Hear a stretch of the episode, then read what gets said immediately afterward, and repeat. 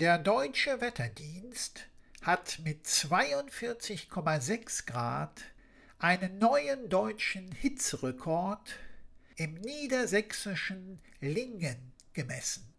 Es war das erste Mal seit Beginn der schriftlichen Aufzeichnungen, dass in unserem Land ein Temperaturwert von über 42 Grad gemessen wurde.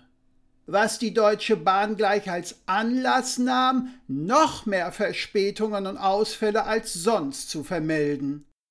Dabei sind bei denen ja eh schon nur 77 Prozent aller Züge pünktlich.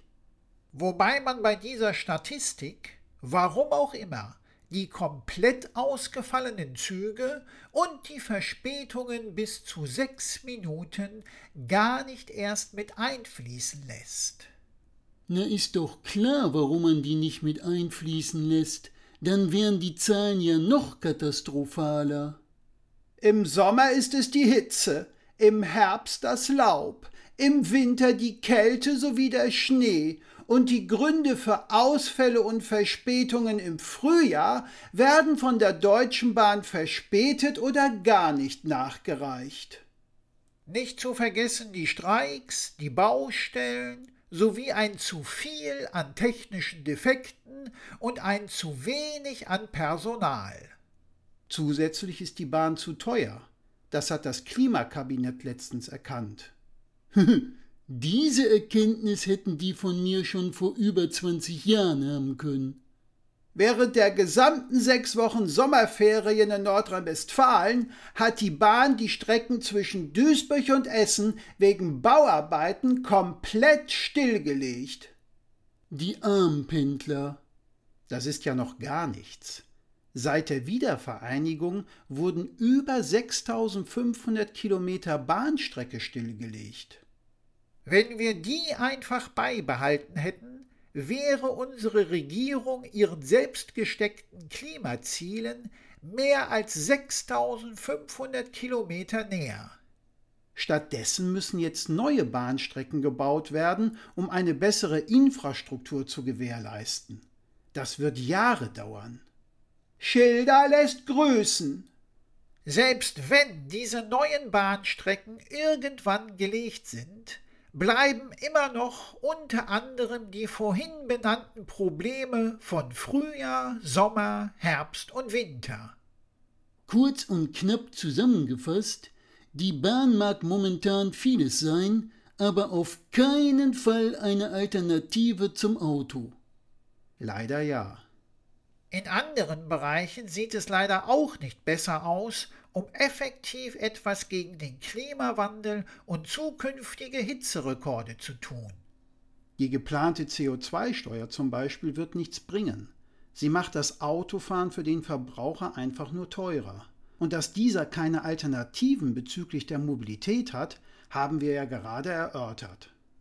Was ist denn mit Bus und Bahn, also dem öffentlichen Nahverkehr? Der hat mit vergleichbaren Problemen wie die Deutsche Bahn zu kämpfen. Und was ist mit Radfahren? Da sind die Wegstrecken bei weitem noch nicht gut genug ausgebaut und im Herbst und Winter ist Radfahren nur etwas für sehr hartgesottene. Oder für Masochisten. Wir dürfen dabei aber auch nicht unterschlagen, dass der Deutsche sein Auto liebt. Vor allem die dicken, fetten SUVs die haben mittlerweile einen Marktanteil von über 30 Prozent, Tendenz steigend. Hä? Diese spritfressenden Hausfrauenpanzer haben fast ein Drittel Marktanteil? Warum fahren die Deutschen nicht vermehrt spritsparende Kleinwagen? Die Bereitschaft, etwas gegen den Klimawandel zu tun, hört oftmals da auf, wo man sich selber beschneiden oder verzichten müsste. Also setzt man sich nur so lange für das Klima ein, solange man seine eigene Komfortzone nicht verlassen muss? So ist es ja auch bei den Windkraftanlagen. Was ist denn jetzt mit denen? Keiner will sie vor bzw. in der Nähe seiner Haustür haben weshalb einige Leute gegen den Bau geplanter Windkraftanlagen klagen. Es gibt noch andere Gründe, warum momentan hunderte Klagen gegen geplante oder bereits aufgestellte Windkraftanlagen laufen. Diese Klageflut verunsichert die Betreiber und Investoren, was dazu geführt hat, dass der Neubau von Windkraftanlagen stark zurückgegangen ist. Moment mal, ohne Windkraftanlagen haben wir doch dann zukünftig zu wenig Strom.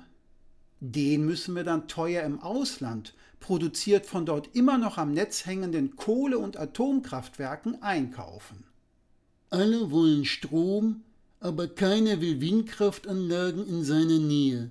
Wie soll das gehen? Solange niemand bereit ist, Unannehmlichkeiten und Einschränkungen zur Rettung des Klimas auf sich zu nehmen, wird es nicht nur weitere Hitzerekorde geben, sondern das Ruhrgebiet wird irgendwann eine vom Meer umschlossene Insel sein. Und wir alle werden uns dann nur noch wundern, dass wir uns wundern.